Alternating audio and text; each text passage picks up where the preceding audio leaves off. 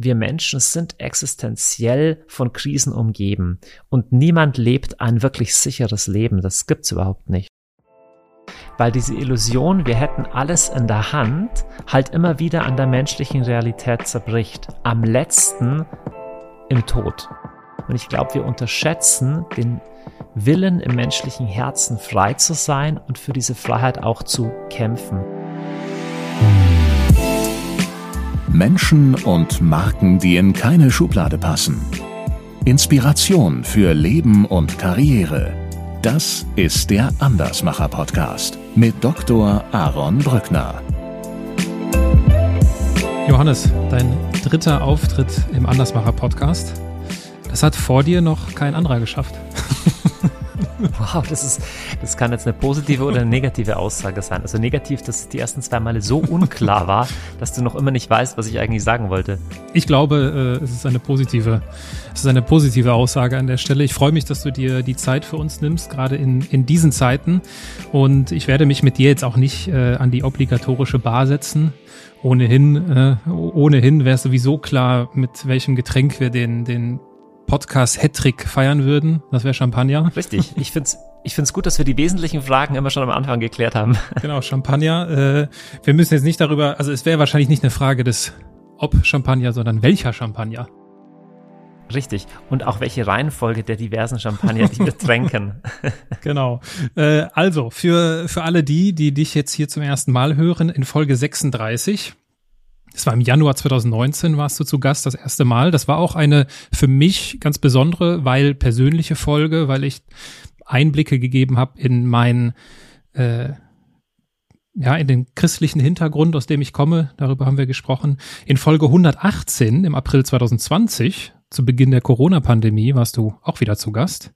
Und ähm, heute wollte ich mit dir eigentlich nur über die Zukunft sprechen denn du hast letztes Jahr ein wunderbares Buch über die Zukunft geschrieben. Aber, und das haben wir jetzt ja gut, eben auch schon im Vorgespräch kurz geklärt, es macht wahrscheinlich Sinn, wenn wir auch über die Gegenwart sprechen. Und vielleicht finden wir auch gemeinsam heraus, was die Gegenwart denn mit der Zukunft so alles zu tun hat. Vermutlich viel. Und dadurch, dass mein Podcast immer recht stark vorproduziert ist, bist du jetzt auch der erste Gast, mit dem ich über diese aktuellen Dinge sprechen kann und auch will äh, in den anderen Folgen. Vielleicht ist das dem ein oder anderen Hörer aufgefallen, dass er sich gewundert hat oder sie sich gewundert hat, warum thematisiert denn der Aaron in seinem Podcast die Ukraine nicht?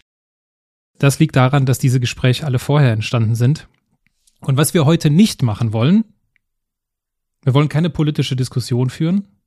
Wir wollen keine geopolitischen Strategien skizzieren. Auch wenn ich mich darüber sehr gerne unterhalten würde, warum, äh, also was jetzt genau Menschenrechtsverletzungen im Krieg sind und wo da der Unterschied zwischen Russland und den USA ist. Das ist für mich ein Thema, was mich, was mich sehr umtreibt. Sondern ich will mich heute viel eher mit dir darüber unterhalten, was ist das Gute im Schlechten? Wie hast du den Kriegsbeginn, wie hast du den 24. Februar erlebt, Johannes? Also ich habe selbst Freunde in Russland und in der Ukraine, war auch selbst in der Gegend schon unterwegs und war deswegen gleich unmittelbar persönlich sehr betroffen. Also Freunde von mir machen seit vielen Jahren Hilfsarbeit in der Ostukraine und haben gleich am ersten Tag geschrieben, hey, wir müssen jetzt Trucks runterschicken, solange das noch geht. Und so, ich hatte ganz wenig Zeit, drüber nachzudenken, ist jetzt Amerika oder die Russen oder wer ist da, keine Ahnung, am Drücker, sondern wir haben sehr, sehr schnell angefangen, direkt äh, Hilfe zu organisieren. Ist das für dich, ich weiß ja nicht, inwiefern du diese ganze Situation da vor Ort begleitet oder ver verfolgt hast, jetzt auch in den Medien. War das für dich eine Überraschung oder gehörst du zu den Leuten, die gesagt haben, ah, ich habe es auch schon vor drei Monaten gewusst? Nein, für mich war es eine Überraschung. Nicht, dass es diesen Konflikt gibt und nicht, dass ich äh, Putin einiges zutraue. Also wer Georgien verfolgt hat, ich kenne auch Leute aus Georgien oder die Krim damals schon oder ähnliche Konflikte, der wusste das generell. Aber ich ich verstehe bis heute nicht, was Putin wirklich gewinnen will. Also ich verstehe die Ideologie dahinter, warum er das tut, sehr wohl. Aber mir scheint es ein auch für seine Ziele extrem unweiser Schritt. Und deswegen habe ich noch im Februar gesagt, der wird zündeln, der wird auf starken Mann machen, wird den Donbass besetzen. Äh, also noch mehr, als er es vorher schon hatte. Aber weiter wird er nichts tun. Von daher, nein, ich habe es nicht geahnt. Ja, man munkelt ja so, dass er auch bedingt irgendwie so durch die Corona-Pandemie zu viel Zeit mit sich selbst verbracht hat äh, und äh, zu wenig, zu wenig Austausch irgendwie mit anderen gehabt hat, so dass er irgendwie so, dass in seinem Kopf irgendwelche wirren Ideen sich weiterentwickelt haben. Aber wahrscheinlich, wenn wir alle ehrlich sind, äh, wir wissen es nicht. Ja, also äh, zu, zu wenig Austausch mit anderen tut uns sicherlich nicht gut, aber leider ist es schon so, wenn man seit vielen, vielen Jahren sich das anhört, was Putin schon immer gesagt hat oder was ich auch von Russen gehört habe, mit denen ich diskutiert habe, dann war ich da immer schon sehr besorgt über diese Ideologie und diese Rhetorik. Dass es allerdings so weit kommt, hätte ich jetzt auch nicht geahnt. Aber da ist auf jeden Fall ein langfristiges Wachsen von einer sehr, sehr, sehr befremdlichen Ideologie zu beobachten gewesen. Du hast, ähm, und das habe ich auch verfolgt auf Social Media, ihr habt ja einen ganzen, also mindestens ein LKW darunter geschickt, glaube ich, ne? beziehungsweise nicht darunter, sondern genau genommen darüber, also Richtung Osten geschickt. Wie, wie, wie genau, äh, was genau habt ihr dort ähm, verfrachtet? Also das war zunächst einfach so, weil wir direkt Kontakte in der Ostukraine hatten und ich gesehen habe, dass die meisten Hilfswerke nur an die Grenze liefern. Ich habe auch viele Freunde in Polen und die haben mir gesagt, die Grenzen sind sowieso überfüllt mit Hilfsgütern, aber es fahren wenige rein. Und es war damals, also vor zwei Wochen, noch nicht klar, wie schnell zum Beispiel Kiew ganz eingekesselt sein würde. Da hat man ja gedacht, dass die Russen innerhalb weniger Tage das alles einnehmen.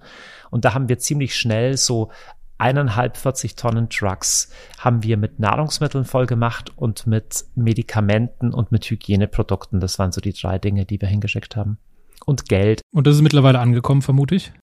Ja, das ist ganz, ganz schnell schon in Kiew sogar im Krankenhaus angekommen. Wir haben einen GPS-Tracker reingemacht, um sicher zu sein, dass es genau da ankommt, wo wir wollen. Und es ist im Krankenhaus in Kiew angekommen. Und dann haben wir auch noch einen Sprinter gekauft und runtergeschickt, dass sie dort eben Hilfsgüter auch im Land noch verteilen können. Und inwiefern hat sich so, also wie, wie geht's den Menschen vor Ort, die du jetzt persönlich kennst? Sind die überhaupt noch da? Ja, ich kenne etliche, die noch da sind. Ich habe fast täglich Kontakt mit Leuten. Also ich bin beeindruckt von diesem Willen auszuharren und auch zu widerstehen. Und gleichzeitig, ich muss sagen, für mich ist es psychisch auch nicht leicht zu ertragen, wenn mir Leute auf WhatsApp Fotos von zerbombten Häusern schicken. Ich habe das schon mal erlebt, weil ich befreund, weil ich Freunde in Myanmar auch habe und auch selbst in Myanmar schon gesprochen habe auf einer Konferenz. Und kurz drauf ist dieser Bürgerkrieg dort hat der begonnen und wenn einem Leute, die man selber kennt, Fotos schicken, die man sonst nur aus den Nachrichten kennt, hat es was Bestürzendes. Jetzt kommt das Aber. Aber du hast vorher gesprochen über das Thema das Gute im Bösen oder das Gute im Schlechten. Wenn ich Menschen in solchen Regionen begegne oder mit denen Kontakt habe, strahlt für mich immer was auf, was mir zutiefst imponiert. Also wo ich den Eindruck habe, es kommt auch eine Größe im Menschen hervor in solchen existenziellen Krisen, die in einem sehr, äh, in einem sehr sicheren, äh, naja, äh, Wohlstands warmen Umfeld viel weniger zum Tragen kommt. Zum Beispiel die Bereitschaft zu leiden, auch die Bereitschaft einzustehen, die Bereitschaft auszuharren, die Bereitschaft zu trösten, zu helfen, zu spenden oder tatsächlich auch zu kämpfen und sich zu verteidigen, wenn es sein muss. Jetzt gibt es, und ich muss auch sagen, zu dieser Reaktion neige ich am, äh, habe ich auch in diesem Fall dazu geneigt, weil ja, natürlich, also das tut weh, sich das anzuschauen, nur jetzt gibt's viele und wie gesagt, da bin ich auch ganz offen. Das ist auch meine erste Reaktion häufig bei diesen Dingen. Es gibt viele bewaffnete Konflikte auf dieser Welt. Schon immer, schon sehr lange und immer alle ganz schrecklich. Und da muss man jetzt auch nicht anfangen, das, das, das Leid miteinander zu vergleichen und herausfinden, was ist jetzt schrecklicher als das andere. Das ist einfach alles, äh, das gehört für mich alles in die, also es ist alles schrecklich. Und jetzt gibt es und das ist ja dann so dieses, so dieses Narrativ, ja, so, das passiert die ganze Zeit und das berührt uns jetzt so sehr. Also, so, das ist ja, da steckt ja so ein bisschen der Vorwurf drin, warum, warum berühren uns diese anderen bewaffneten Konflikte auf der Welt nicht so sehr? Kannst du diesen Vorwurf in Anführungsstrichen teilen? Also ich habe mehrere Gedanken dazu. Zunächst, wenn dieser Reflex zu schnell kommt, dann ist es Whataboutism. Ne? Weil wenn es um einen konkreten Fall geht, zu sagen, ja, und woanders passieren auch schlimme Sachen, ja gut, aber irgendwo muss man anfangen, ja. Und unsere Fähigkeit zur Empathie und allein unsere Fähigkeit, Nachrichten aufzunehmen, ist halt nun mal begrenzt. Das ist ein Stück weit normal, dass Konflikte, die regional und kulturell näher bei uns sind, stärker unsere Aufmerksamkeit haben. ich persönlich würde bei mir den, den, äh, den Vorwurf gar nicht so auf mir beruhen lassen, weil ich letztes Jahr überlegt habe, auch mit einer Hilfsorganisation in den Jemen zu gehen und mich da mit diesem Konflikt sehr beschäftigt habe. Und ich habe viele Freunde auch in Syrien, die dort im Krieg aktiv äh, waren in der Hilfe und wie gesagt Myanmar. Das heißt, äh, ich, genau, mich persönlich trifft das nicht so sehr. Aber was hier bei uns passiert, ist auf eine noch wichtigere Weise unmittelbar mit dem Schicksal Europas verbunden und deswegen sollte es uns auch noch direkter betroffen machen als ein Konflikt etwa in Afrika, weil die Auswirkungen auf uns noch unmittelbarer spürbar sind. Hast du Angst? Ich habe manchmal auch Angst, ja. Zum Glück nicht immer. Nimm uns mal mit in so einen Moment, wo du Angst hast. Was ist das, was das auslöst und wie gehst du damit um? Also ich merke, dass ich Angst bekomme, wenn ich zu viel Medien konsumiere, weil ich, das habe ich leider während der Corona-Pandemie auch schon erlebt, dass Medien einfach sehr stark mit reißerischen Schlagzeilen agieren. Oder Twitter funktioniert auch wie so eine aufgescheuchte Zebraherde. Also, ne, es trendet erst irgendwie atomare Katastrophe und erst am nächsten Tag sieht man, ja gut, da hat es irgendwo gebrannt in einem Atomkraftwerk, weil da geschossen wurde, aber das ist schon noch ziemlich weit entfernt von atomaren Katastrophe. Aber vorher haben weltweit Menschen schon diesen Angstvirus geschluckt. Und ich merke, dass für mich Angst fast sowas wie ein Spirit ist. Das hat nichts mit Fakten zu tun. Ne? Ich glaube, die Fakten können eins zu eins die gleichen sein, aber ob ich getrieben bin von einer Haltung der Angst oder einer Haltung der zu, der Zuversicht und der Hoffnung, es ist eine Entscheidung in meinem Innen. Und ich merke aber, das Normale in so einer Krisensituation ist, dass ich so wie hineinschlittere, wow, jetzt könnte die Angst kommen und sagen, es wird immer noch schlimmer, es wird immer noch schlimmer und so. Und ich muss mich dann aktiv dagegen entscheiden. Ich merke in der Nacht, fällt mir das weniger leicht. Also wenn ich nachts aufwache zum Beispiel oder irgendwie so, dann bin ich anfälliger, auch in anderen Themen für Gedanken, die, ähm, die irrational werden.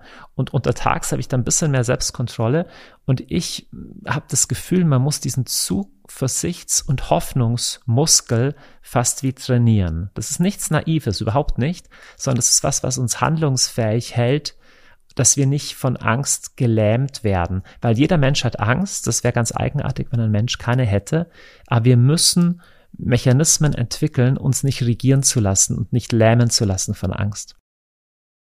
Die Frage ist ja dann Zuversicht in was, Zuversicht auf was. Ne? Also ich kann ja, mich kann das ja mitnehmen, ich kann das sehen und ich kann Angst spüren. Und wenn ich dann diesen, wenn ich mir das bewusst mache und diesen, diesen Schalter quasi ganz bewusst umlege und sage, okay, jetzt richte ich meine Perspektive auf etwas anderes, auf etwas, ich nenne das immer gern auf etwas Konstruktives. Die Frage ist, was, was ist das für dich? Also erstmal, das kann man auf verschiedenen Ebenen tun. Also allein zurückzukommen zu seinem Körper und ins Hier und Jetzt ist schon hilfreich.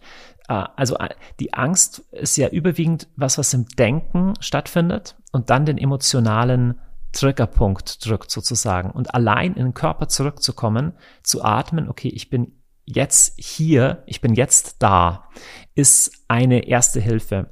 Bei noch tieferen Überlegungen ist natürlich, sind Glaubensüberzeugungen dann schon wichtig. Deswegen glaube ich, dass ähm, das Glaube eine wesentliche Stütze sein kann, weil das Gemeine ist ja, im letzten wissen wir ja alle nicht, wie es ausgeht und zwar nicht nur jetzt die Ukraine, sondern überhaupt alles. Ich weiß ja nicht, ob ich nicht morgen die Krebsdiagnose bekomme oder vom Auto überfahren werde oder meine Frau. Ich will da gar nicht den Teufel an die Wand malen. Wir leben als Menschen existenziell unsicher. Wir leben existenz. Es gehört zur Grundhaltung des Menschen und nur durch eine wie soll ich sagen, eine übersteigerte Vorstellung von unserer Kontroll- und Verstandesfähigkeit erliegen wir der Illusion, dass wir alles erklären oder sogar alles direkt beeinflussen könnten. Und das ist leider nicht, oder nicht leider, es ist auf jeden Fall nicht so.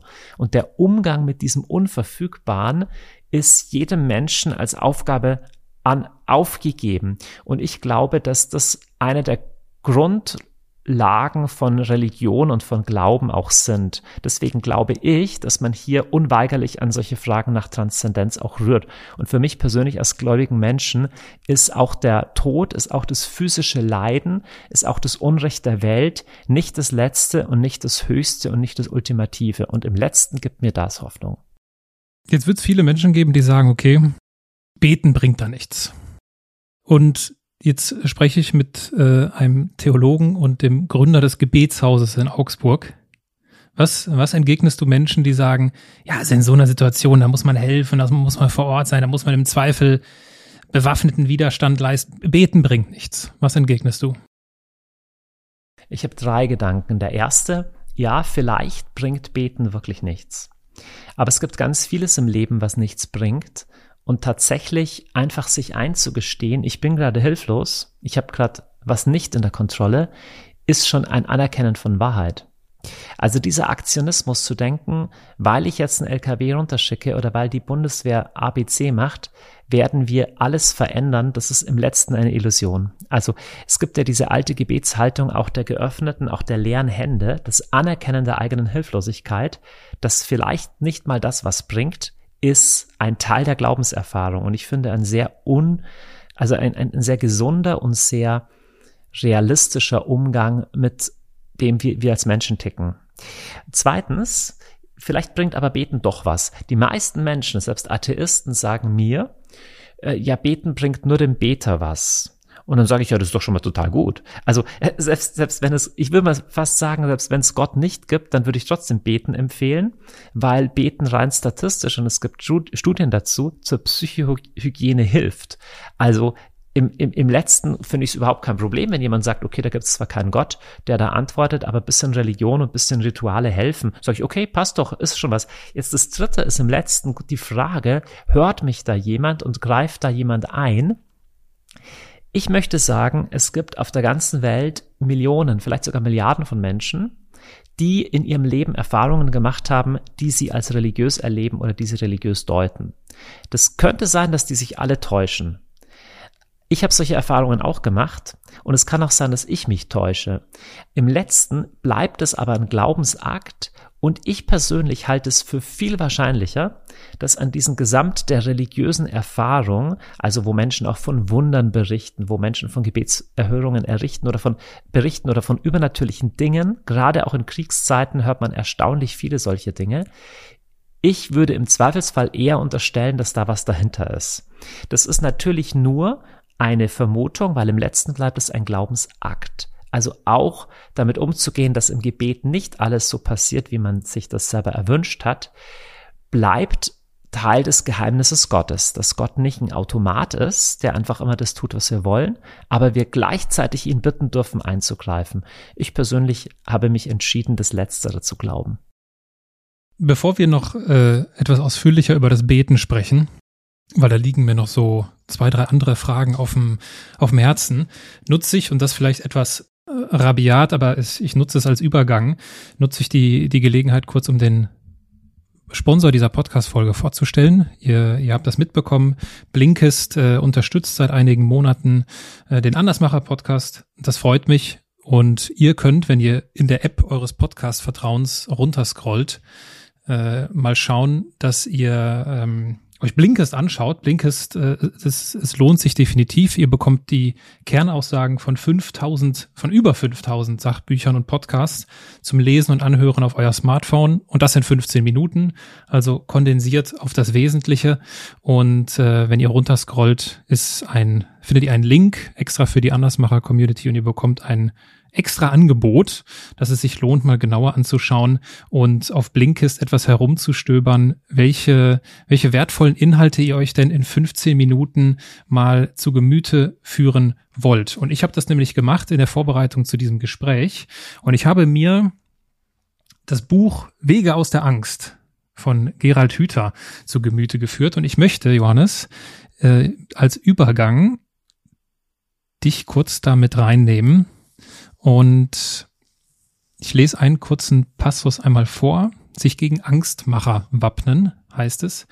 Wie wir in den vorigen beiden Blinks gesehen haben, kann uns Angst auf verschiedenste Weise schaden. Wir können ungesunde Gewohnheiten annehmen, psychisch erkranken oder anfällig für die Einflüsterungen von Quacksalbern oder anderen manipulativen Menschen werden. Höchste Zeit also, uns mit den Ressourcen vertraut zu machen, die uns vor der destruktiven Kraft der Angst und vor den Botschaften der Angstmacher schützen. Und dann zählt er diese Ressourcen auf. Die erste Ressource ist die Bewältigung, äh, zur Bewältigung von Angst, ist das Vertrauen in uns selbst. Die zweite Ressource ist das Vertrauen in andere Menschen. Und als dritte und letzte Ressource dient uns der Glaube dass alles wieder gut wird. Und ich zitiere weiter. Insgesamt gibt es also drei verschiedene Ressourcen, die uns gegen Angst und Angstmacherei helfen. Das Vertrauen in, in, uns selbst, in andere und in die Welt. Das Vertrauen in die Welt, und jetzt kommt's, kann sich auch als religiöser Glaube äußern. Eine äußere Kraft, die in sich gut und immer da ist. Gott genannt. Was könnte es beruhigenderes geben? Also, wir haben gerade von Beten gesprochen und Gerald Hüther spricht hier von Glauben. Es gibt wahrscheinlich eine Schnittmenge zwischen Glauben und Beten. Äh, wir wollen wir wollen es nur nicht äh, äh, ausphilosophieren. Ist Gebet dafür da? Und ich glaube, das ist das, was du eben auch schon angerissen hast, uns zu beruhigen. Ist Gebet dafür da, uns zu beruhigen? Also erstmal, Aaron, es gibt wirklich eine Schnittmenge zwischen Gebet und Glauben, aber auch nur eine Schnittmenge, weil es ist nicht das Gleiche. In der Not beten, beten ganz viele Menschen, die nicht glauben, finde ich auch erstaunlich. Es ist ein menschlicher, tiefer Impuls. Und dann gibt es Menschen, die glauben, aber es ist nur in ihrem Kopf. Und es ist wie nicht in einer spirituellen Praxis in ihrem Alltag verwurzelt. Und solchem Glauben stehe ich relativ skeptisch gegenüber. Aber jetzt zu deiner Frage. Nee, grundsätzlich ist es keine Frage, dass Beten beruhigt und der Psyche gut tut. Wie Glaube generell auch. Natürlich philosophisch oder theologisch ist die Frage, ist da noch mehr dahinter oder ist es nur das? Ist es praktisch nur ein Aspekt der Psychohygiene? Aber dass es auch ein Aspekt der Psychohygiene ist, ist völlig unfraglich. Du hast es gerade schon angesprochen, die Leute, die äh, in solchen Situationen beten, das ist ja immer so ein bisschen, also jetzt ganz, ganz böse und zynisch formuliert, äh, wenn wir in den Urlaub fliegen, ist Beten out und wenn die, wenn die Bomben fliegen, ist Beten in. Ja gut, aber ich finde es gar nicht zynisch. Ich finde es ein Stück weit einfach menschlich und normal. Es ist ja auch, wir denken über Ernährung und Rauchen auch erst danach, wenn ein Freund einen Herzinfarkt hat oder man selbst oder, oder so. Ein Stück weit sind wir Menschen halt so. Stell dir mal vor, wir hätten jetzt keinen Krieg und es wäre jetzt irgendwie bald, keine Ahnung, irgendein großes politisches Ereignis. Zum Beispiel die nächste Bundeskanzlerwahl, ja. Die nächste Bundestagswahl und äh, du wärst in der Talkshow eingeladen und du würdest irgendwie sowas sagen wie, ja, ich bin der Johannes Hartl, ich bete für den richtigen Ausgang. Also ich könnte mir vorstellen, das würde viele Menschen irritieren und äh, hätte sogar schon so ein bisschen Shitstorm-Potenzial. Ja, beten, also äh, Politik, das ist ja, äh, das, das, das, das, das passt ja nicht, das geht ja nicht. Ich will da, ich will da schon nochmal noch mal drauf eingehen. Jetzt in solchen Momenten beten ja Leute, und das ist ja das, was du auch sagst, die vorher nicht jetzt groß sich hinstellen würden, sagen, wir müssen jetzt hier beten und was auch immer. Aber warum, wie, erklärst du dir das? Woher kommt dieser, dieser Rückgriff auf dieses äh, Übernatürliche in solchen Momenten? Hauptsächlich durch die Erfahrung der Hilflosigkeit. Weil diese Illusion, wir hätten alles in der Hand, halt immer wieder an der menschlichen Realität zerbricht. Am letzten im Tod. Ja, wenn du mit Tod konfrontiert bist, das werden auch viele Menschen am Sterbebett religiös, weil wir erkennen, wir haben unser Leben nicht in der Hand. Und der Krieg ist eine der größten Hilflosigkeitserfahrungen, weil uns etwas überrollt, uns etwas entgleitet. Und deswegen ist es natürlich, dass Menschen sich erinnern an die Realität, die vorher immer auch schon Realität war. Unser Leben ist endlich, unser Leben ist von Tod und von Leid bedroht und wir haben nicht alles in der Hand.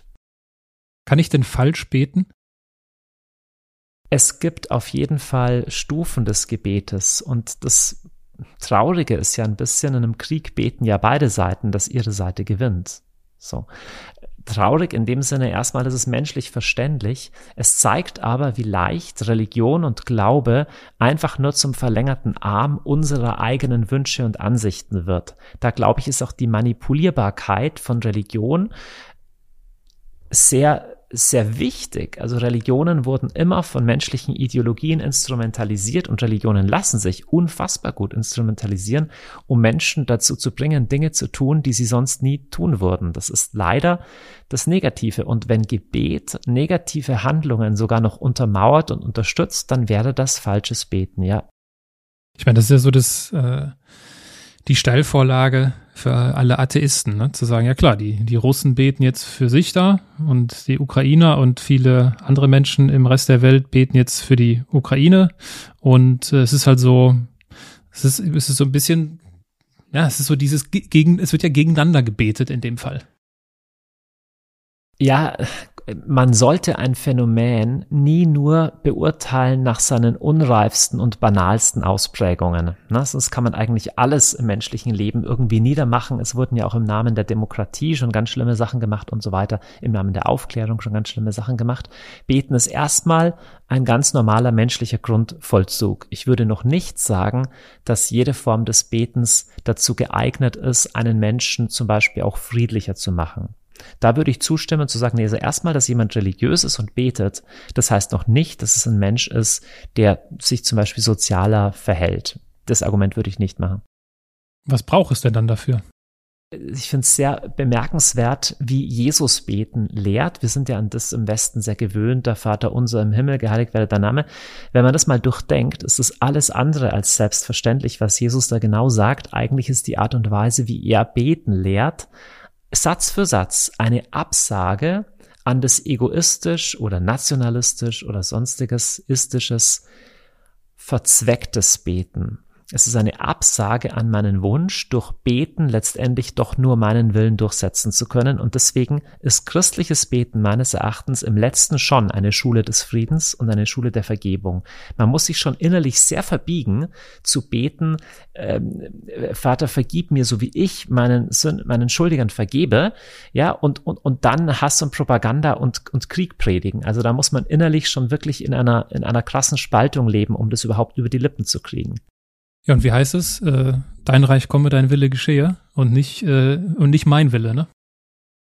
Ja, und dein Reich ist auch interessant. Also da steht jetzt eben nicht das Reich von Wladimir Putin, aber auch nicht das Reich der NATO oder das Reich von äh, dieser menschlichen Institution. Also da ist auch eine Ideologiekritik immer schon mit eingebaut, dass im letzten es um Gottes Reich geht und nicht um meine eigene Herrschaft.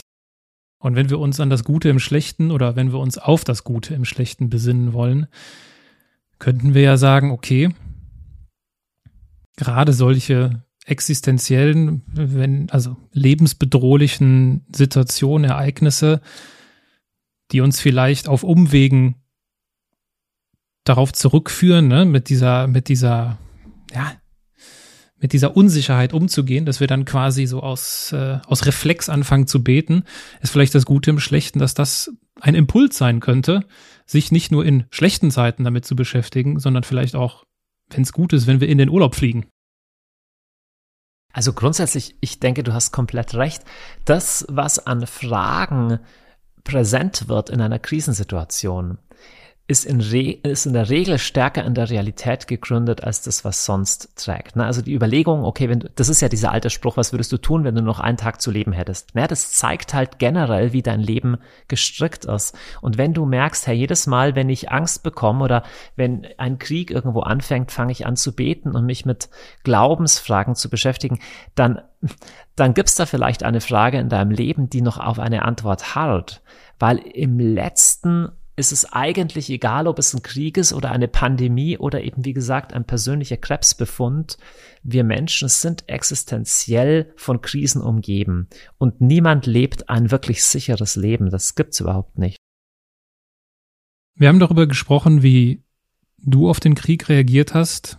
Wir haben darüber gesprochen, wir haben über das Beten im Krieg gesprochen. Ich möchte über Christen im Krieg sprechen mit dir.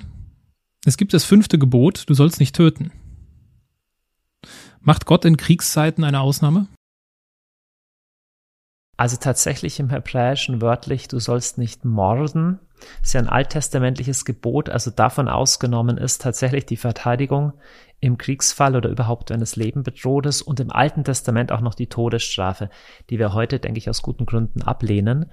Ich glaube, dass einen Menschen zu töten immer falsch ist. Grundsätzlich ist es immer falsch und die einz, das, der einzige Fall, wo es ethisch weniger schlimm ist als das Gegenteil, es ist, wenn dadurch das Töten, das getötet werden vieler anderer Menschen verhindert werden kann. Dann ist die Tötung des Feindes im Verteidigungsfall ethisch zu rechtfertigen, auch wenn sie moralisch trotzdem ein Drama ist. Aber hängt das nicht auch immer davon ab, auf welcher Seite ich stehe? Ja, ich meine, das ist ja das große Thema des Kriegsrechts oder des Völkerrechts und der Rechtsphilosophie dahinter. und der Klärung, wer ist Aggressor und wer wird angegriffen. Aber jetzt zum Beispiel konkret in der Ukraine, wenn ein Land angegriffen wird, hat das Land das Recht, sich zu verteidigen, wahrscheinlich sogar die Pflicht. Weil es gibt ja auch Leute, ich meine, jetzt müssen wir aufpassen, dass wir hier nicht unsere, unsere äh, Vision von unserem Gespräch verlieren und dann doch irgendwie in so Militärstrategien abgleiten. Ähm, weil es gibt auch die, ich habe letztens in dem Podcast von Markus Lanz und Richard Precht, den ich übrigens nur empfehlen kann, äh, gehört, also Richard Precht spricht sich ausdrücklich dafür aus, äh, also so habe ich es zumindest verstanden, äh, in der letzten Folge, dass er gesagt hat, es wäre doch eigentlich das Beste für alle, wenn die Ukraine oder wenn die Ukrainer sich darauf besinnt, sagen, okay, militärisch können wir hier nicht gewinnen. Also ja, wir können es in die Länge ziehen, aber wir werden hier, wir sind, wir sind, also irgendwann wird die russische Armee hier äh, die Überhand äh, gewinnen. Und wäre es nicht für die ganzen Menschenleben, die davon betroffen sind, das Beste zu sagen, okay, wir suchen jetzt nach einer Lösung, nach, einem, nach einer diplomatischen Lösung, wo wir irgendwie gewisse Landbereiche abgeben und so weiter und so fort, um halt genau das zu vermeiden, dass mehr gemordet, dass mehr getötet wird. Dann könnte man ja eigentlich sagen, ja, das wäre ja eigentlich so die, die, die christliche Variante, ne, zu sagen, okay, ich ergebe mich.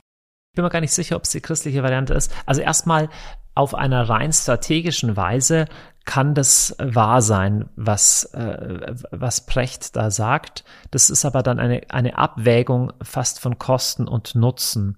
Aber grundsätzlich lebt der Mensch nicht von Brot allein und das menschliche Überleben ist mehr als das physische Überleben.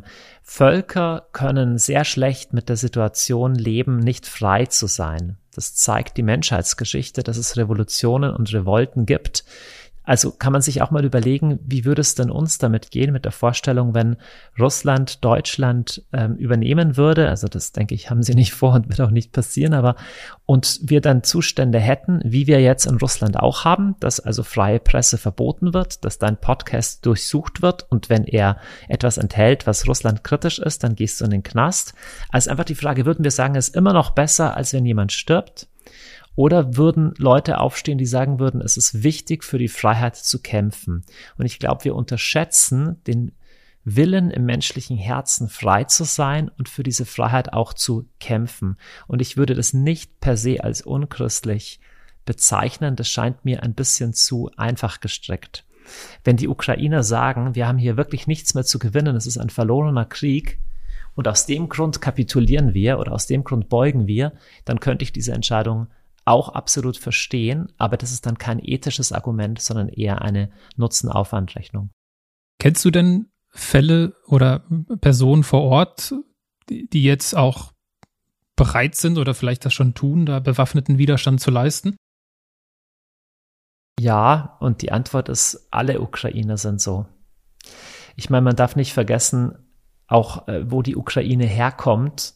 Die Ukrainer haben schon jahrzehntelang unter einem, einer russischen Macht gelitten, die sie als erdrückend empfanden, genauso wie viele andere Staaten im Osten auch. Und die Wut, der Hass auch auf, oder die, die, die, die Angst auch vor einem russischen Imperialismus ist unfassbar stark in all diesen Ländern. Und deswegen auch die Bereitschaft, sowas wie die UdSSR nicht nochmal zu erleben. Was könnte denn, und das ist jetzt wahrscheinlich so eine Klugscheißer-Frage aus dem warmen Homeoffice, äh, der sich gleich hier irgendwie Mittagessen liefern lässt. Aber, also die Frage ist nicht doof gemeint, aber was könnte denn für die Menschen vor Ort, die gestern noch, im, fast im wahrsten Sinne des Wortes gestern noch Träume hatten im Leben, berufliche Perspektiven, familiäre Perspektiven, die von einem auf den anderen Moment einfach zerplatzt sind, was, was ist denn für die Menschen das Gute im Schlechten? Ähm, das kann ich wörtlich zitieren. Sie sagen, das ist unser Zusammenhalt als ukrainisches Volk, wie wir uns gegenseitig helfen, die Solidarität, die da spürbar wird, die Bereitschaft für unsere gemeinsame Sache auch einzustehen, auch der, die Unterstützung aus dem Westen, die zwar spät kommt, aber die empfunden wird, auch die moralische Unterstützung, das wäre das Gute im Schlechten. Aber dann gibt es schon auch sehr, sehr viel Schlechtes, was sie erleben. Ich war vor kurzem, war ich in Berlin und saß in einem Burgerladen kurz vor Schluss und drei Tische weiter haben sich, ähm, das waren so die, also das war der Koch mit der Kellnerin, die haben dann da auch noch was gegessen, bevor sie den, den Laden dicht gemacht haben. Und das waren offensichtlich russischsprachige, also ich vermute, es waren Russen, weil die haben Russisch gesprochen und haben auch über dieses Thema gesprochen, weil man hat so ein paar Wörter, man hat so Putin hat man mal verstanden und NATO hat man verstanden und solche Sachen. Das heißt, die haben sich darüber unterhalten.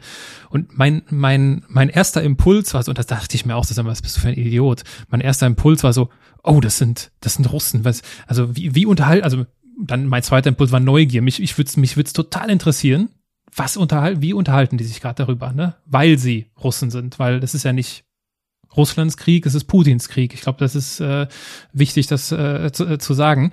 Ähm, und du hast vor kurzem bei Instagram auch ganz bewusst Pray for Russia gepostet. Warum? Aus genau diesem Grund. Ich denke, wir, wir müssen der traurigen Tatsache ins Auge sehen, dass sehr, sehr, sehr, sehr viele äh, Russen den Kurs von Putin unterstützen. Es liegt aber auch daran, dass eine Frucht von jahrzehntelanger, mindestens zwei jahrzehntelanger Propaganda halt aufgeht und irgendwann, irgendwann halt nicht mehr wegzuwischen ist. Aber wir sollten uns vor diesem Reflex hüten, den anderen zu verteufeln. Das scheint mir eine der wichtigsten Lektionen aus dem, wie Jesus beten lehrt, dass wir sogar, oder was heißt sogar, dass wir für die Feinde beten sollen. Ich, ich erachte die Russen nicht als meine Feinde, sondern als ein Volk, das gerade durch eine Ideologie oder vielleicht sogar durch zwei Ideologien, bin ich mir nicht ganz sicher, wenn man sagt, im Westen gibt es auch ideologische Züge, auf jeden Fall durch eine Ideologie isoliert wird und entfremdet wird von der Völkergemeinschaft, die Europa rein historisch ist. Und das grämt mich auch. Mich grämt dieser Angriffskrieg auf die Ukraine, aber es grämt mich, dass Russland sich neu vergräbt in ein Feind-Freund-Schema im Sinne eines neuen kalten Krieges. Und deswegen ist mein Herz oder meine, meine Gefühle sind auch mit Russland. Man darf nicht vergessen, wie viele wahrscheinlich Millionen von Menschen sich tief drin denken, ich möchte wirklich keinen Krieg und ich, ich möchte wirklich nichts Böses, traue mir aber die Meinung überhaupt nicht zu sagen, weil wenn ich sie sage, komme ich zehn Jahre ins Gefängnis. Denn auch das ist ja Fakt in Russland. Es ist keine freie Gesellschaft. Wie war da so das Feedback? Äh, ich meine, Social Media kann ja, äh, du hast eben die, diese Zebra-Horde auf Twitter angesprochen. Äh, gab es dann dann so Stimmen, die gesagt haben, also gab es dann negative Stimmen zu dem Post? Absolut. Und zwar von unterschiedlichen Seiten. Die einen haben gleich geschrieben, ja, warum betet ihr denn für Russland? Der Westen ist ja so dekadent und der, der also praktisch, es gibt ja auch, äh, es gibt ja auch Putin-Versteher, nicht weniger, ja. So, äh, das ist die eine Reaktion. Und die andere Reaktion die kam, manche haben gesagt, wie kannst du für Russland beten? Das sind die Aggressoren und unsere Solidarität gilt der Ukraine. Also so in ein politisches Beten hinein. Wir müssen jetzt gegen Russland beten. Und ich gesagt naja, warte mal, das ist jetzt eine sehr verzweckte und einseitig politische Vorstellung von Gebet. Also es gab jede Menge negatives Feedback. Ich beobachte dich dort als recht streitbar auf Social Media. Ne, also du, du, es ist wahrscheinlich, also ist, du wirst nicht auf jeden da eingehen können, vermute ich. Aber du, du gehst ja schon, du suchst dir, glaube ich, schon so ein paar spezielle und wahrscheinlich auch repräsentative Kommentare und Reaktionen heraus und gehst darauf ganz bewusst und sehr ausführlich auch ein. Ist das, äh, ist das so Teil deiner Natur oder nervt dich das manchmal? Es ist beides. Es ist Teil meiner Natur. Also ich streite auch manchmal ganz gern, aber es nervt mich auch. Ich glaube, ich tue es ein bisschen zu viel, das Kommentieren. Gleichzeitig ich mache es natürlich aus einem gewissen Grund und zwar zum einen, um gewisse Argumente zu entkräften, aber auch um zu zeigen, wie man diskutieren kann. Also du nennst mich streitbar. Ich hoffe aber, dass du noch nie einen Kommentar von mir gelesen hast, der respektlos oder pöbelhaft oder böse geklungen hat. Das fände ich sehr schade. Also ich bin tatsächlich immer von einem Wunsch beseelt, die Argumente des anderen auch zu verstehen. Aber in einem so einem heißen Thema wie dem, wenn jetzt jemand drunter, drunten schreibt, daran sind allein die Amerikaner schuld, Putin ist der, der uns endlich die Freiheit bringt und dem ukrainischen Volk, dann muss ich das kommentieren. Ich zensiere es sehr ungern, ich lösche ganz ungern Kommentare, das finde ich auch keinen guten Stil. Wenn ich das irgendwie vermeiden kann, glaube ich viel lieber an die Kraft des Argumentes. Dann schreibe ich einfach drunter, ich kenne sehr viele Leute aus der Ukraine, die garantiert nicht mit Panzern und Bombardierungen von Seiten Russlands befreit werden möchten. Und So, und manchmal gehen die Diskussionen dann noch weiter und irgendwann klinke ich mich dann auch aus. Aber streitbar ist, ist das, hast du einen alternativen Begriff? Also streitbar im Sinne von, weil da ist das drin, was du meinst. Also in, in streitbar, finde ich, ist Respekt drin. Wenn das so ist, dann passt das. Also streitbar finde ich auch positiv. Aber mir geht schon noch immer um die Form. Ich habe ich, ich kann ja auch einen Teil der Argumente verstehen. Also zum Beispiel, wenn Leute schreiben, das ist eine Doppelmoral, wenn die Amerikaner irgendwo was angreifen, dann sagt ihr nie was dagegen. Ja, das ist natürlich ein Argument, ist auch ein bisschen Whataboutism, aber grundsätzlich ist ein Argument. Oder zu sagen, äh, im Donbass gibt es ja schon seit, äh, seit acht Jahren Krieg und da gibt es ja auch rechtsradikale Gruppierungen. Das ist ja wahr, dass es da rechtsradikale Gruppierungen gibt. Das rechtfertigt aber noch immer nicht einen Invasionskrieg auf ein ganzes Land. Ja, das stimmt wohl. Das stimmt wohl. Lass uns, ähm, lass uns den Sprung wagen an dieser Stelle und wir springen, wir springen zu Eden Culture. Ökologie des Herzens für ein neues Morgen, so der Titel deines Buches aus dem letzten Jahr, bei Herder erschienen. Ist dein Buch ein Erfolg? Ja, auf jeden Fall. Also es ist Platz 9 der Spiegel-Bestsellerliste gewesen und insgesamt zehn Wochen lang auf der Spiegel-Bestsellerliste und etwa ein halbes Jahr lang auf Amazon in, also noch immer jetzt in einschlägigen Kategorien unter den Top 2 oder Top 3. Wer sollte sich warum das Buch kaufen? Erstmal jeder Mensch, der sich mit Zukunftsfragen beschäftigt, weil es meines Erachtens um die zentrale Frage geht und die, in welcher Zukunft wollen wir überhaupt leben? Denn was mir auffällt ist, wir können viel besser in Worte fassen, in was für einer Zukunft wir nicht leben wollen, als die konstruktive Frage zu beantworten, ja, was sind denn Dinge, wie wir Zukunft so bauen wollen, dass es sich eben schon noch lohnt, Kinder in diese Welt zu setzen. Nimm uns mal mit in diesen ich hoffe und bin mir sicher, dass es ein schöner Moment war, wo du davon erfahren hast, dass du auf der Spiegel-Bestsellerliste bist. Wie war das? Das war ganz klassisch, äh, wie man sich vorstellt, dass mein Verleger mich angerufen hat um 13 Uhr am Montag. Also am Montag erfahren die Verlage der Top 10 immer schon, wenn sie einen Top 10 Kandidaten haben, der am nächsten Donnerstag auf der Liste steht. Und er hat mich angerufen, hat gesagt, Herr Hartl, herzlichen Glückwunsch zum Top 10 äh, Kandidaten der Spiegel-Bestsellerliste. Und da war, da ist eine Anstrengung von mir abgefallen und kam eine große Freude, weil wir schon seit einem Jahr sehr gezielt darauf hingearbeitet haben. Ach, das war ganz bewusst euer Ziel. Ja, absolut. Man kann, es ist ja auch wie bei Charts in der Musik, man kann sich schon überlegen, welche Platzierung steht man an, mit welchem Thema, zu welchem Zeitpunkt, wie muss das Buch dafür aussehen, wie muss es heißen. Da war schon viel Strategie dahinter. Und dann zu sehen, dass sie aufgeht, ist schon einfach sehr, sehr schön. Woher kommt der, woher kommt dein Antrieb da? Mein Antrieb kommt vom Thema her. Das Ganze beschäftigt mich seit Jahren und es hatte so einen Kristallisationspunkt auch im Sommer 19, als die großen Fridays for Future Demos überall waren. Auch meine Kinder kamen nach Hause und haben gesagt, heute ist keine Schule, weil alle auf der Demo sind und so. Und mich haben zwei Sachen daran irgendwie berührt. Das erste, diese unglaubliche Bereitschaft, für die Zukunft auf die Straße zu gehen. Also auch diese Sorge, dieses Wohin geht unsere Welt, gerade bei der jüngeren Generation. Aber dann das zweite auch diese negative, fast verzweifelte Sicht, es wird grundsätzlich eigentlich immer schlechter, bis hin zu dem Punkt, vielleicht ist der Mensch an sich ja das Problem. Es gibt ja auch in der ökologischen Bewegung manchmal eine antihumanistische Gefahr. Also fast in die Richtung, der Mensch ist der Schimmelpilz, der Mensch ist der Schädling der Natur. Es ginge dem Planeten besser ohne uns. Deswegen ist es auch gut, gar keine Kinder mehr zu kriegen. Das hat mich sehr umgetrieben, weil ich mir gedacht habe, es kann doch nicht sein, dass wir Artenschutz betreiben und die Ökologie retten wollen, aber nie drüber sprechen, was eigentlich die Ökologie des Menschen ist und ob der Mensch an sich würdig ist, gerettet zu werden und wenn ja, was er denn bräuchte, um nicht nur körperlich zu überleben, also körperlich nicht auszusterben, sondern auch auf Herzensebene.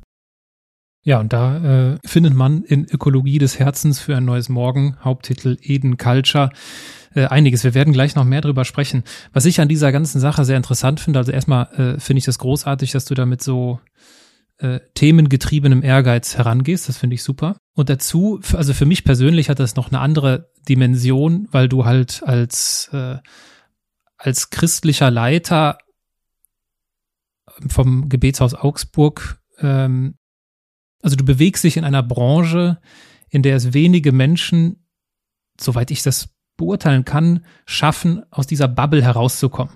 Ja, also wenn irgendwie Reinhard Bonke früher als Mähdrescher Gottes äh, bezeichnet wurde und es auf die Bild-Zeitungs-Titelseite mal geschafft hat, dann war das für mich, das, ich weiß noch genau, wie ich das vor, also ich weiß noch, wie ich das sehe und mich darüber nämlich gewundert habe. So, ach krass, jetzt, jetzt ist da mal jemand, der tritt aus dieser Welt und bringt ja eigentlich und das ist ja wahrscheinlich das, worum es irgendwie auch geht, so seine Botschaft, seine Themen zu haben, mit einem, mit einem größeren Kreis Menschen zu teilen und, und schafft es halt in diese säkulare Welt. Wie nimmst du das denn wahr? Wie nimmst du das denn wahr, dass du jetzt da so als, äh, also ich vermute, es gibt nicht viele christliche Leiter von, von Gemeinden, die es auf die Spiegel-Bestsellerliste geschafft haben. Und das ist auch kein Muss, das ist jetzt keine Anforderung an einen gelungenen und wirksamen christlichen Leiter, nicht falsch verstehen. Aber es ist etwas Besonderes. So. Und wie, wie nimmst du das wahr? Also erstmal, ich bin total dankbar. Ich war tatsächlich auch schon zweimal auf der äh, Titelseite von der Bild, jeweils als Gewinner, als Gewinner des Tages, fand ich ganz schön. Einmal war äh, irgendein Fuß, so ein brasilianischer Fußballstar, war der Verlierer des Tages. Ich, ich weiß aber nicht mehr warum. Also ich glaube, es hat auch was mit Aufgabe und Berufung zu tun, aber es grämt mich, dass viele äh, Christen so zahm sind und so hinterm Berg halten und sich so in ihrem kleinen theologischen äh, Grau-Grau, auch nur mit theologischen Themen befassend, zufrieden geben. Also was mich komplett langweilt ist, Christ A sagt über das, was Christ B denkt, C. Also wen interessiert das? Also so, so Binnentalk. Ne? Also so, und äh, ich glaube, das, worum es im Glauben geht, sind die tiefsten Menschheitsfragen. Und die betreffen doch Menschen unabhängig davon, ob sie gläubig sind oder nicht. Ne? Also die Frage, was macht das menschliche Leben aus? Was trägt im Angesicht einer Krise? Was vermittelt uns Sinnhaftigkeit? Wie können wir Zukunft positiv gestalten? Das interessiert absolut jeden Menschen. Und ich würde gerne mithelfen, dass Menschen sprachfähiger werden, auch sich da in den Diskurs einzumischen. Und deswegen sehe ich mich jetzt hoffentlich da gar nicht als solitäre Erscheinung, sondern ich würde eigentlich eher gerne Wortschatz zur Verfügung stellen, dass Menschen sich auch trauen, sich da dahingehend in den öffentlichen Diskurs noch mutiger einzumischen. Inwiefern unterscheidet sich denn die Wahrnehmung deines Buches, wenn man jetzt so die christliche Szene, die christliche Branche äh, vergleicht mit der säkularen Welt da draußen, die damit eigentlich gar nichts am Hut hat? Gar nicht so stark. Also ich habe ganz, ganz viel positives Feedback von Menschen, ähm, die nicht gläubig sind, was ich wunderbar finde, weil um die geht's mir ganz fundamental, die sind ja auch die Mehrheit. Also auch auf meinem YouTube-Kanal, es gibt Themen, die sind jetzt expliziter religiös und solche, die sind eher, da kommt mein Glaube eher als Hintergrundfolie zum Tragen und ich sehe es an den Kommentaren, dass da viele Leute schreiben, okay, mit Christentum kann ich wenig anfangen, aber das waren Gedanken, die mich weitergebracht haben. Das finde ich, das finde ich ganz toll. Es gibt manchmal äh, Christen, denen mein Buch Eden Culture zu wenig explizit theologisch ist. Aber das ist ja auch kein theologisches Buch. Deswegen kann ich da auch gut damit leben. Gibt es denn bei der, äh, bei den unterschiedlichen Vermarktungsaktivitäten, die ihr, die ihr da vornehmt, gab es da irgendwie so Momente, wo du gemerkt hast, irgendwie, wenn es irgendwie darum ging, irgendwo eingeladen zu werden oder was weiß ich, so, oh, oh, das ist jetzt hier eigentlich ein Nachteil, dass ich aus dieser christlichen Welt komme, weil es vielleicht nicht so gut ankommt da draußen. Gab es sowas? Hm, ich bin mir nicht sicher, ob bei der Rezeption durch Medien das manchmal eine Rolle spielt. Ich hatte zum Beispiel ein langes Interview bei der Zeit, wo ich mir nicht sicher war, ob wirklich der Wunsch da war, den Inhalt zu verstehen oder ob nicht so ein gewisser anti, antireligiöser Affekt da ein bisschen verdunkelnd auftrat. Aber das ist natürlich nur eine Mutmaßung meinerseits. Meinerseits bei Veranstaltungen sehe ich das gar nicht. Also ich habe bei, ich, ich spreche mittlerweile bei, bei ganz vielen, auch ganz bunten, säkularen Veranstaltungen oder ich war auch bei verschiedenen eher so spirituell esoterischen Geschichten oder philosophischen. Ich habe da ziemlich wenig Berührungsängste in egal welche Richtung. Und ich ich, ich erlebe eigentlich, dass viele Menschen das, äh, das nicht ablehnen, wenn man persönlich über seinen Glauben spricht. Also man muss das halt nicht irgendwie im Holzhammer tun und auch, halt auch nicht blöd. So einfach, das glaube ich halt, weil das steht so in der Bibel. Ja gut, das wird jetzt niemanden groß begeistern. Deswegen, deswegen eben nochmal das Thema Sprachfähigkeit. Also wie sprechen wir über welche Themen und wie plausibilisieren wir sie auch? Das scheint mir schon sehr wichtig. Und da ist die Kirche oft, wird überhaupt nicht, ich glaube zu Recht, wird sie oft überhaupt nicht äh, wahrgenommen als ein Gesprächsteilnehmer, der überhaupt was zu sagen hat. Also wenn das Einzige, was wir zu sagen haben, lasst uns Menschen bleiben, die auf äh, unterwegs sind hin zur Hoffnung. Ja, sorry, das äh, kann ich auch, äh, das kann jeder sagen, ja, oder einfach einfach das Gleiche zu sagen, was auch politisch schon gesagt wird, dass wir gegen Rassismus und für Klimaschutz sind. Das ist, sind ja hehre Ziele, aber dafür brauche ich keine Kirche und sehr viele Menschen scheinen sich das wohl auch zu denken. Es gibt Menschen, die sich dann doch mehr denken als das und das auch kundtun. Und dadurch, dass du es auf die Bestsellerliste, auf die Spiegel-Bestsellerliste geschafft hast, äh, fällst du einer Tradition des Andersmacher-Podcasts zum Opfer, dass äh, Autoren, dass Bestseller-Autoren mit negativen Rezensionen konfrontiert werden. Oh, wow. weil äh, also ich wurde mal, ich, irgendwann habe ich mal eine, ich glaube, einen YouTube-Kommentar, weil ich, ich glaube, ich hatte Dirk Müller irgendwas vorgelesen, das wurde mir ja angehangen. Wie könnte ich nur sowas vorlesen? Also nochmal für alle der Vollständigkeit halber. Mich, ich habe in, in eine ganz ehrliche äh, Neugier in mir. Mich interessiert, wie so jemand wie du dann damit umgehst, weil das ist halt nicht das, was man wahrscheinlich hören will, während man zu Hause sitzt und das Buch schreibt.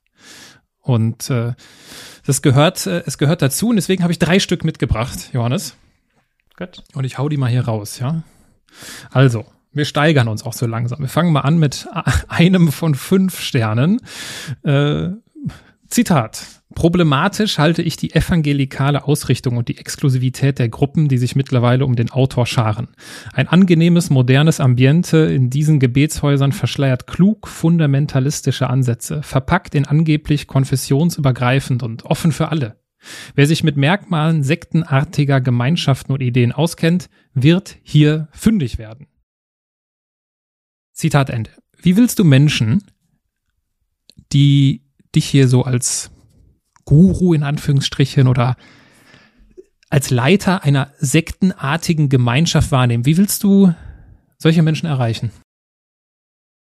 Also erstmal finde ich ja bemerkenswert, dass das ja keine Rezension meines Buches ist, sondern eine Aussage, auch nicht mal über mich, sondern über Gruppen, die sich um mich scharen. Also ich weiß überhaupt nicht, was hier genau gemeint sein soll. Die evangelikale Ausrichtung von Gruppen, die sich um, welche Gruppen scharen sich denn um mich? Also ich spreche auf Konferenzen auf ganz unterschiedlichen Orten und das Gebetshaus veranstaltet auch Konferenzen, die ökumenisch sind. Das heißt, dass Christen unterschiedlichen Backgrounds vom katholischen Bischof bis zum, weiß ich nicht, äh, freikirchlichen Musiker da repräsentiert sind.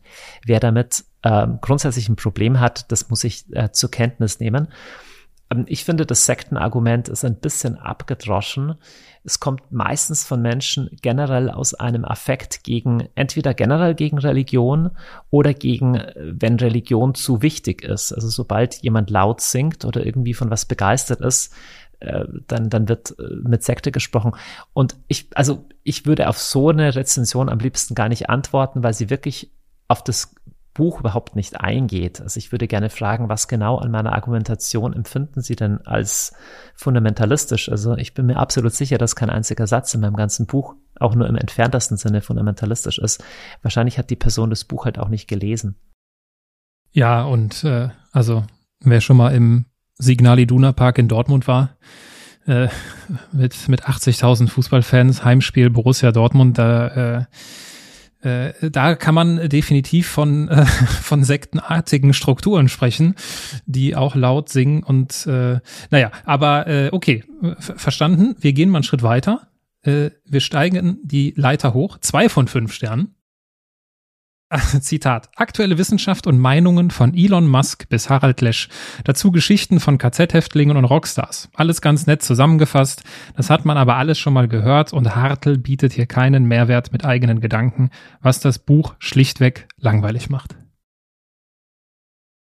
Also, ich finde den Vorwurf gar nicht so schlimm, Weißt du, mit Frage, wer, wer kann wirklich von sich sagen, eigene Gedanken zu entwickeln? Also erstmal zu sagen, dass ich was zusammentrage aus unterschiedlichen Disziplinen und das sehr bunt zusammengewürfelt ist, also von Elon Musk über so weiter KZ-Geschichten, da würde ich sagen, das stimmt. Und eigene Gedanken, naja, wahrscheinlich gibt es andere Bücher, die das irgendwie auch schon mal gesagt haben. Da würde ich sagen, das stimmt. Das Einzige, wo ich widerspreche, ist langweilig. Das Buch ist garantiert nicht langweilig, sonst würde es nicht so oft verkauft und würde auch nicht so oft von jungen Menschen Menschen gelesen. Es ist sehr, sehr, sehr kurzweilig zu lesen. äh, kann auch gut von Menschen verstanden werden, die sonst mit philosophischen oder gesellschaftlichen Themen wenig am Hut haben. Also das stimmt definitiv nicht. Wenn jemand sagen würde, ich habe genau das gleiche schon woanders gelesen, würde ich sagen, ich bin mir jetzt nicht sicher, welches Buch du da vor Augen hast, aber das finde ich nicht so schlimm. Ich habe nicht den Anspruch auf Originalität für jede, für jeden Gedanken. Drei von fünf Sternen. Ich bin großer Fan von Johannes Hartels Podcasts und YouTube-Videos, weil es so inspirierend, liebevoll und greifbar ist. Bei dem Buch kann ich das leider nur teilweise finden. Es ist eher ein Buch für privilegierte Personen mit einem gewissen Bildungsstandard. Warum? Es ist sehr theoretisch und es werden ausführlich historische Zusammenhänge dargestellt. Die Messages hätte ich mir, wie bei den anderen Medien, prägnanter und einfacher verständlich gewünscht. Ich bin allerdings erst bei der Hälfte. Vielleicht erwartet mich noch eine Überraschung. Sehr gut. Also das, das würde ich zu 100 Prozent unterschreiben. Es ist ein politisch-philosophisches Sachbuch, kein Fachbuch. Es ist unterhaltsam geschrieben, aber es ist kein Comic. Und natürlich, es gibt von mir Videos, die gehen nur ein paar Minuten. Das ist noch leichter zu verstehen. Ich habe aber auch eine Serie, die heißt Futur 3 von Kurzvideos, wo ich die Thesen des Buches auch in Podcast- und YouTube-Format erzähle. Von daher, also ein, ein, ein Sachbuch muss nicht den gleichen Unterhaltungswert bieten wie, wie Rosamunde Pilcher. Das ist einfach nicht der Anspruch. Ja, also ich musste auch bei der, also erstmal, also öffentlich sowas da hinzuschreiben und auch reinzuschreiben. Ich habe es übrigens noch gar nicht zu Ende. Also sorry, das kann ich nicht nachvollziehen. Ja, also ich kann doch nicht nach, also weiß ich nicht. Fußballspiel hat auch 90 Minuten und ich kann nicht nach 45 Minuten sagen, hier ist Spiel ist gelaufen. Und, oder wenn man erst die halbe Flasche Champagner getrunken hat, ne, kann man auch noch kein abschließendes Urteil sich erlauben. So, und äh, was ich aber, was ich unterstreiche, aber deswegen finde ich interessant, dass du das auch, äh, dass du das auch so siehst. Ich finde schon, also anspruchsvoll empfinde ich das Buch schon. Also es ist nicht, und das ist ja auch völlig in Ordnung, meine Güte, kannst du nicht den Anspruch haben, wie du richtig sagst, es ist ja auch, es ist kein Comicbuch, anspruchsvoll im Sinne von, ja, da ist halt Inhalt. Da muss ich mir Gedanken machen. Da muss ich vielleicht mal einen Satz oder einen Absatz zweimal lesen. Aber was ist denn meine Erwartung an so ein Buch? Ja, ja, und dann sind dazwischen ja auch Geschichten äh, en masse. Also meine 15-jährige Tochter hat, hat es gelesen, hat gesagt, man kann es gut lesen. Grundsätzlich, ich denke, man darf Menschen auch was zumuten. Also auch aktuelle Bestseller wie äh, von Kahnemann, dieses schnelles Denken, langsames Denken. Das Buch ist 800 Seiten stark und hat auch Passagen, die jetzt äh, relativ langweilig sind. Aber die These vom Buch ist stark und deswegen, äh, ich habe da gar kein Problem damit. Deswegen, also Anspruchsvoll, ja. Lesenswert, ja. Und äh, nur der Vollständigkeit halber der Hinweis darauf, dass 86 Prozent aller Bewertungen fünf Sterne waren. Aber äh, ich wollte dich hier nicht mit äh, Komplimenten und Blumensträußen bewerfen, sondern etwas von dir, äh, ähm, dich ein wenig challengen. Ähm, was jetzt natürlich aus meiner Autorensicht und aus äh, Marketing-Sicht mich noch extrem interessieren würde, ist, was sind denn so die Learnings jetzt für dich, für euch daraus zu sagen, okay, wir, das war unser Ziel, wir wollten daraus einen Bestseller machen, uns ist es gelungen. Was waren die entscheidenden Kniffe? Also erstmal ähm, die Platzierung hätte vielleicht noch besser laufen können, wenn es nicht in der Woche der Bundestagswahl und der Übernahme der Taliban von Kabul passiert wäre. Das heißt, wir hatten uns noch mehr Reaktionen aus den Medien erwünscht, also vielleicht auch Interviews und Talkshow. Und da haben wir eigentlich sehr gute Kontakte hin, aber die haben gesagt, sorry, diese drei Wochen ist alles Bundestagswahl und alles gerade Afghanistan. Aber das kann man im Vorhinein nicht wirklich planen. Ansonsten an Learnings, also für mich ist es in erster Linie eine Bestätigung, dass dieser Kurs ein richtiger ist. Ich habe auch wirklich gut zusammengearbeitet mit meinem Verlag. Ich kann mich da eigentlich nicht beschweren. Äh, also ich bin in erster Linie jetzt mal sehr dankbar, wie es gelaufen ist. Es gab ja auch eine Buchtour, wo ich in zehn Städten gelesen habe und es kommen noch vier weitere Städte dazu. Die waren fast alle ausverkauft, die Termine äh, in Deutschland, Österreich und in der Schweiz. Also ich bin da gerade sehr, sehr dankbar drum. Ich habe mal bei Tim Ferriss, ich glaube es war Tim Ferriss, äh, gehört, äh, der, dass der Verkauf vor Start ganz entscheidend ist. Ähm, und wenn ich das richtig beobachtet habe, war das etwas, was ihr ganz bewusst gemacht habt. Ne? Also viel Content produziert, drumherum, um das Buch herum und das vor quasi vor Veröffentlichungsdatum, weil alle diese Käufe auf einen Schlag dann plötzlich zählen, äh, wenn ich das richtig verstehe, und quasi damit dieser, dieser Schritt in die Bestsellerliste überhaupt erst möglich gemacht wird. Also konkret, wenn du ein Buch in die Bestsellerliste bringen möchtest, brauchst du einen Plan dafür. Das geht in der Regel nicht zufällig. Und wir haben ein Jahr lang sehr ausführlich daran gefeilt. Ich hatte auch einen Literaturagenten, der mich vertreten hat. Und wir sind auch mit zehn unterschiedlichen Verlagen überhaupt im Vorhinein erst ins Gespräch gegangen, wer das Projekt will. Das war also sehr strategisch, weil genau das der Wunsch war. Und eines davon ist genau das, was du sagst. Also im Vorhinein Momentum aufbauen, dass es viele Vorbestellungen auch gibt, dass Leute, wenn das Buch rauskommt, in der ersten ersten Woche es kaufen, weil die entscheidet im Wesentlichen über die Platzierung. Johannes, wir haben heute den äh, Versuch unternommen, uns über alles zu unterhalten, was gerade aktuell ist. Über den Krieg in der Ukraine. Wir haben äh, versucht, da die Perspektive drauf zu legen, was ist das Gute im Schlechten. Wir haben, um über das Gute zu sprechen, äh, über dein Buch gesprochen. Wir haben äh, ganz kurz nur über Champagner gesprochen. Gibt es etwas, äh, gibt es etwas, was dir noch auf dem Herzen liegt? Vielleicht auch in Richtung, dass dein Buch doch viel mehr auch mit der aktuellen Situation zu tun hat, als du es ursprünglich gedacht hast. Ja, also eigentlich schon. Also in so einer aktuellen Krise, dann ist man ja erstmal um Schadensbegrenzung bemüht. Also keiner wünscht sich, dass dieser Krieg sich weiter ausbreitet und oder noch länger dauert. Im letzten ist die Frage, die dahinter steht, aber eine unglaublich tiefe. Und zwar stehen bei der Vision von Putin und bei der Vision des Westens mehrere alternative Vorstellungen gegeneinander von dem, wie das Leben aussieht. Und der Putin glaubt ja, dass er in den Krieg zieht gegen den Great Reset. Ja, es gibt also einen Philosophen, den Dugin, der ihn stark beeinflusst. Das wird bei uns gar nicht viel gelesen, nur irgendwelche Ultrarechten lesen den. Und der beeinflusst Putin sehr stark. Und der sagt, wir müssen zurück zu starken Nationalstaaten, die sich auf ihre Tradition, auch auf ihre Religion äh, praktisch besinnen, um nicht in diesen Strudel des Internationalismus zu kommen, wo irgendwelche, die WHO oder irgendwelche globalen Player nationale äh, also nationale Identitäten ausradieren und praktisch so eine globale Elite die Macht übernimmt. Das sind ja auch so äh, Theorien, die hier oder Einschätzungen, die hier manche Leute glauben.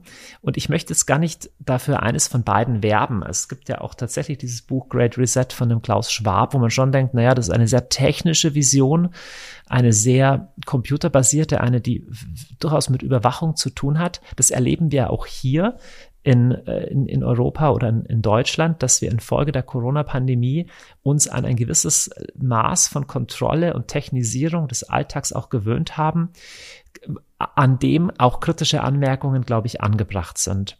Und wenn aber der Reflex darauf wirklich eine nationalistische, eine, ja, bei Putin muss man fast faschistische Antwort ist, dann glaube ich, lohnt es sich genauer hinzuschauen, von welchem Menschenbild sprechen wir.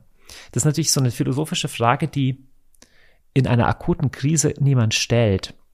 Aber ich glaube, das, was uns im Westen, wenn man dieses Wort jetzt einfach mal sagen will, die klassisch westlichen Werte, dass das Individuum an sich Freiheit und Würde hat, dass wir generell glauben, dass es sowas wie Wahrheit gibt und dass man über die auch sprechen darf und dass man auch einem Mächtigen die Wahrheit sagen darf, weil auch er praktisch nicht die ultimative Macht hat, sondern sich auch noch unterordnen muss, dass es sowas wie Gewaltenteilung gibt. Das entspringt einem Menschenbild, das es hochzuhalten gilt. Ich persönlich glaube, dass dieses Menschenbild geschichtlich untrennbar ist mit dem, vom Christentum, und zwar besonders vom Christentum westlicher Ausprägung, also ein Christentum, das durch die Wirren der Religionskriege und der Reformation gegangen ist und dadurch gezwungen wurde, sich stärker von der staatlichen Macht zu trennen. Das ist ein spezifisches Geschenk im Bösen, das uns in Deutschland zum Beispiel gemacht wurde, das auf den blutigen Ruinen der Religionskriege und dann besonders des Dreißigjährigen Kriegs langsam sowas begann wie eine voraufklärerische und vorfreiheitliche Orientierung der Gesellschaft sich anzubahnen. Und mein Buch äh, Eden Culture versteht sich als ein Beitrag der Pflege der Herzensressourcen. Also was ich glaube ist, dass, dass eine Gesellschaft gesund bleibt, aber auch, dass ein Mensch persönlich gesund bleibt, das ruht auf gewissen Vorannahmen, an Vorbedingungen. Und ich analysiere ja oder lasse mich leiten. Analyse ist ein sehr hehrer Begriff. Ich lasse mich leiten von diesen bildhaften Vorstellungen des Gartens. Also in der Bibel der Garten Eden in anderen Kulturen gibt es ähnliche Vorstellungen von heilem Menschsein. Und ich glaube, wir müssen mehr darüber sprechen, worin besteht heiles, ganzheitlich gesundes Menschsein. Das besteht nämlich nicht nur bei der physischen Gesundheit. Das sieht man eben oder nur der Abwesenheit einer Infektion. Das sehen wir jetzt bei Corona. Wir haben durch diese starken Corona-Maßnahmen zwei Jahre lang zwar wirklich versucht, Infektionen zu vermeiden, aber wir haben eine dramatische Zunahme an, an psychischen und psychosomatischen Erkrankungen. Wir haben intensiv, äh, wir haben, stimmt nicht, wir haben psychiatrische Stationen für Kinder, die überfüllt sind mit Kindern, die suizidal sind. Das ist genauso alarmierend. Ich will nichts eine gegen das andere abwägen, aber es ist auf eine andere Weise alarmierend wie die Corona-Inzidenz, auf die wir seit zwei Jahren jetzt gestartet haben. Der Mensch lebt nicht vom Brot allein. Er braucht mehr zum Überleben. Und wenn wir jetzt so einen Ukraine-Konflikt wie heute ansehen, ich denke, da muss uns die Frage beseelen, in welcher Gesellschaft wollen wir leben? Wie wollen wir unsere Gesellschaft wir sprechen jetzt militärisch aufrüsten, ja, irgendwie gegen einen äußeren Feind. Schlimm genug, dass wir über das sprechen müssen. Aber es gibt einen Aufbau auch im Inneren. Also was verleiht unserem Leben Sinnhaftigkeit, Wert und Würde? Und für mich persönlich läuft es auf die drei Begriffe Sinn, Verbundenheit und Schönheit raus, die ich in meinem Buch thematisiere. Deswegen glaube ich, ist dieses Thema vielleicht kurzfristig in Schatten gestellt von der Ukraine-Krise, langfristig aber durchaus von großer Bedeutung. Ja, äh, Sinn, Verbundenheit und Schönheit. Äh, genau das findet ihr äh, im Buch. In der, in der christlichen Welt gibt's ja die Endzeit. Und ich könnte mir vorstellen, dass das viele Christen gerade umtreibt. So nach dem Motto, ah, das ist jetzt ja schon sehr nah und äh, wie was was was schwirrt dir da durch den Kopf, wenn du das äh, quasi das das letzte Buch der Bibel in Zusammenhang bringst mit dem, was wir gerade erleben? Eine tolle Frage. Ich habe zwei gegenläufige Impulse. Der erste ist der, Christen haben schon immer immer wieder gedacht in unterschiedlichen Phasen der Geschichte, das ist es jetzt. Und da sind sie bislang immer äh, falsch gelegen. Deswegen gibt es in mir eine Tendenz zu sagen, naja, ich glaube nicht alles. Jetzt kommt das Aber. Aber es ist die Frage, wie man diese Endzeitberichte liest. Liest man die wie Nostradamus, so praktisch die Zeit läuft ab und es ist eine Vorbeschreibung, was passiert? Oder liest man das, naja, da werden Trends beschrieben, die in der Menschheitsgeschichte immer am Werk sind und die äh, potenziell heilsbringend oder potenziell gefährlich sind. Und ich sage, ein bisschen platt gesagt, wenn Christen in den 30er Jahren in Deutschland sich stärker mit Endzeitreden Jesu oder der Offenbarung des Johannes beschäftigt hätten, wären sie weniger anfällig für Hitler gewesen. Weil dort äh, Verführung der Massen durch Manipulation, durch jemand, der sich gottgleich im Namen des Guten, sogar im Namen Gottes, Gott gleich gebärdet, beschrieben wird in diesen apokalyptischen Schriften wie der Offenbarung des Johannes und dass das eine Nuance der menschlichen Geschichte immer ist, ist, glaube ich, eine wichtige Erkenntnis. Und ich finde fruchtbarer als die Frage, leben wir wirklich in der Endzeit und geht vielleicht bald die Welt unter? Fruchtbarer finde ich die Frage, naja, wenn das so wäre, wie würde ich denn dann leben? Denn eigentlich lebt ja jeder von uns in der Endzeit. Das eigene Leben ist ja begrenzt. Und dass es auch globale Katastrophen gibt, also das Jahr 1913 war auch eine Endzeit. Da ist zwar nicht die Welt untergegangen, aber sie ist schon untergegangen. Ne? Im Jahr 13 konnte sich niemand vorstellen, dass Europa im Jahr 14 in so einem Krieg landen würde. Und deshalb werbe ich dafür, für, ein, für eine Reise mit leichtem Gepäck, wissend, dass nur aus der Frage nach der Ewigkeit das menschliche Leben im letzten verständlich wird. Sehr lustig, auch während Corona, wir reden die ganze Zeit drüber, wie viele Menschen sterben oder sterben könnten, aber ganz wenig wird nur drüber geredet, ja, was passiert denn eigentlich, wenn man stirbt? Und was, was, was passiert danach? Und wenn ich wüsste, ich würde sterben, wie würde ich mich darauf vorbereiten? Das sind so Fragen, die schieben wir so lange weg, bis etwas passiert wie der Ukraine-Krieg. Und wenn die Rede von der Endzeit uns daran erinnert, dass auch menschliche Systeme radikal fehlbar und verführbar sind und wir unser Vertrauen nicht zu einseitig auf diese Welt allein setzen sollten, dann hat christliche Endzeitorientierung auch ihr Gutes. Meinst du, das Leben verstanden zu haben? Keineswegs. Aber ich, ich, ich, ich finde die Frage toll und ich bin, ich bin am, ich bin am Hinspüren und am Ringen, aber, aber nein, ich, ich bin unterwegs. Ja. Diese Frage stelle ich in den letzten Wochen immer ganz gerne zum Abschluss und, und bekomme häufig äh, sehr ähnliche Antworten. Und äh, in diesem Sinne, äh, Johannes, möchte ich dir dafür danken, dass du dir die Zeit genommen hast, für diesen, äh, für diesen kleinen Einblick in deine Offenbarung des Johannes sozusagen, um das äh, naheliegende Wortspiel hier, um das naheliegende Wortspiel zu bemühen. Äh, ich danke dir. Wir, also ich bin mir sicher, wir äh, werden uns irgendwann ein viertes Mal sprechen. Ich hoffe nicht, wenn äh, die nächste große Krise kommt. Wir hatten dann Corona und jetzt haben wir den Krieg. Ähm, ja, Aaron, wir müssen uns vornehmen, das nächste Mal konsequent nur über Champagner das zu wäre sprechen. mal eine Maßnahme. Mein Vorschlag wäre übrigens äh, Bollinger La Grand Année. Oh la la. Ja, aber mit dem kann man halt nicht anfangen. Da müsste man, da müsste man enden damit.